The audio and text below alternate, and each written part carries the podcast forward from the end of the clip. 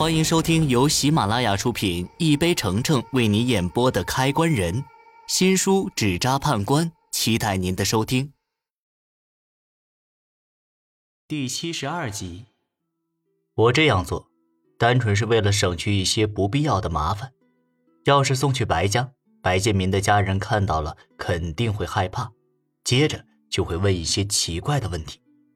这样一来，就会耽误我找线索的时间。不如送去我那儿，避免麻烦，又比较安全。到了店里，白一鸣跟我一起把尸体抬进屋里。我们将尸体放在地上，白一鸣就出门买冰柜去了。我在店里等了没一会儿，他就让人把冰柜送来了。这冰柜很大，能勉强让白建民的尸身施展开。这白一鸣可真是神通广大呀，连这么大的冰柜都能搞得到。要知道。在这个年代，冰柜什么的还没有完全普及呢。我让他把白建民的尸体先冷藏是有原因的，这也是跟死人入土有一些规矩有关。当然，这些规矩大部分是我们江县的规矩。死人只要出殡了，就只能在墓里腐烂，不能在外头。在外头腐烂的话，会让死者觉得自己没有归属的地方，很容易成为。孤魂野鬼，将尸体放好后，接下来就是藏尸。这个藏法只有活人能看到尸体，邪祟是看不到的。我刚才在山上的时候，大概猜到对白建民尸身动手的人不是活人，而是那些东西。现在要做的就是不被那些东西再找到白建民的尸体。至于怎么藏？其实也挺简单，用灶灰就行。这方法是我在一个神婆那儿听来的。咱这巷子里有好几家帮人看事儿、算命的店，告诉我这方法的神婆就在棺材铺的隔壁。他告诉我，邪物害怕灶神老爷，用灶灰抹在身上，邪物就看不到你。他的话我还是信的，因为师傅在世的时候，经常会给他送去吃的东西。请教他事情，师傅信的人，我自然也信。不过他出远门去了，说是去云游，不然这段时间遇到不懂的事情，我还能请教一下他。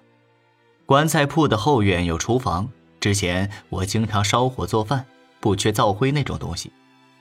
我跑去厨房铲了一大盆灶灰出来，毫不客气地将那些东西撒在冰柜上。撒的时候。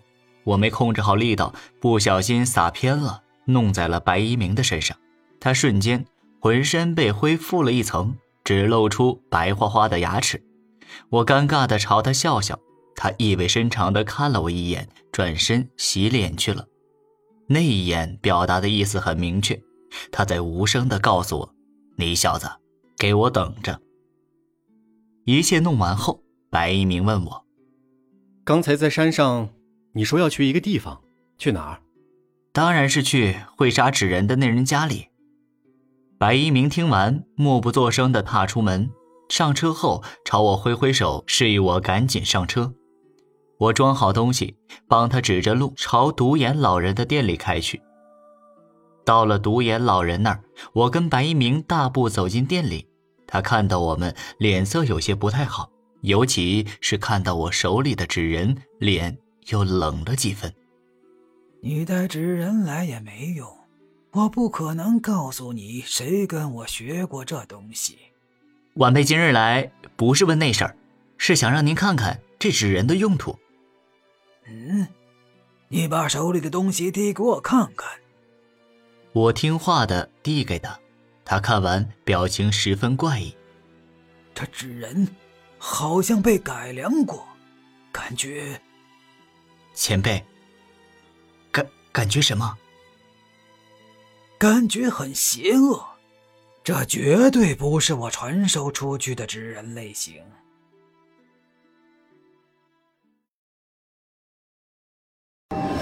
本集已播讲完毕。